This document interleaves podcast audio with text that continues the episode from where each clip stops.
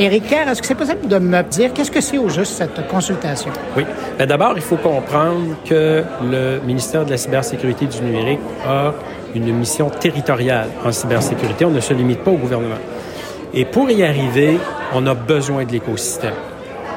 Et l'écosystème, ce qu'on veut, dans le fond, c'est déposer un plan national de cybersécurité du Québec au printemps. On le veut aussi précis que possible, on le veut aussi pertinent que possible. Et pour ça, on a besoin que l'ensemble de la société québécoise nous dise de quoi elle s'attend à quoi elle s'attend et ce qu'elle veut de son gouvernement en matière de cybersécurité.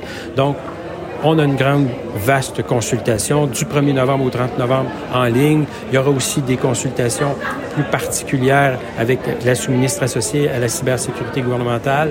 Et on, veut s'assurer de bien faire les choses parce que euh, ce plan-là, on, on, veut vraiment fédérer l'écosystème autour de l'objectif de faire du Québec l'endroit le plus sécurisé, cybersécurisé au monde.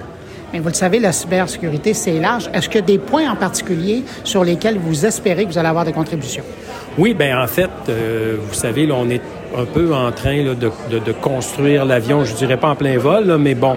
Euh, donc, comment l'entreprise privée, à quoi s'attend? Parce que toutes nos, infrastructures stratégiques euh, qui sont, je dirais, les piliers de notre économie. Comment on peut les cybersécuriser? C'est, comment on peut cybersécuriser nos institutions démocratiques? Donc, il y a, y a des, évidemment des secteurs de la société qui sont plus à risque, qui sont plus menacés, qui sont plus névralgiques. Euh, on le voit. Donc, évidemment, on veut porter une attention particulière à ces secteurs-là. Et pour participer à cette euh, consultation, cette cyberconsultation, oui. dans un premier temps, oui. on, ça fonctionne comment?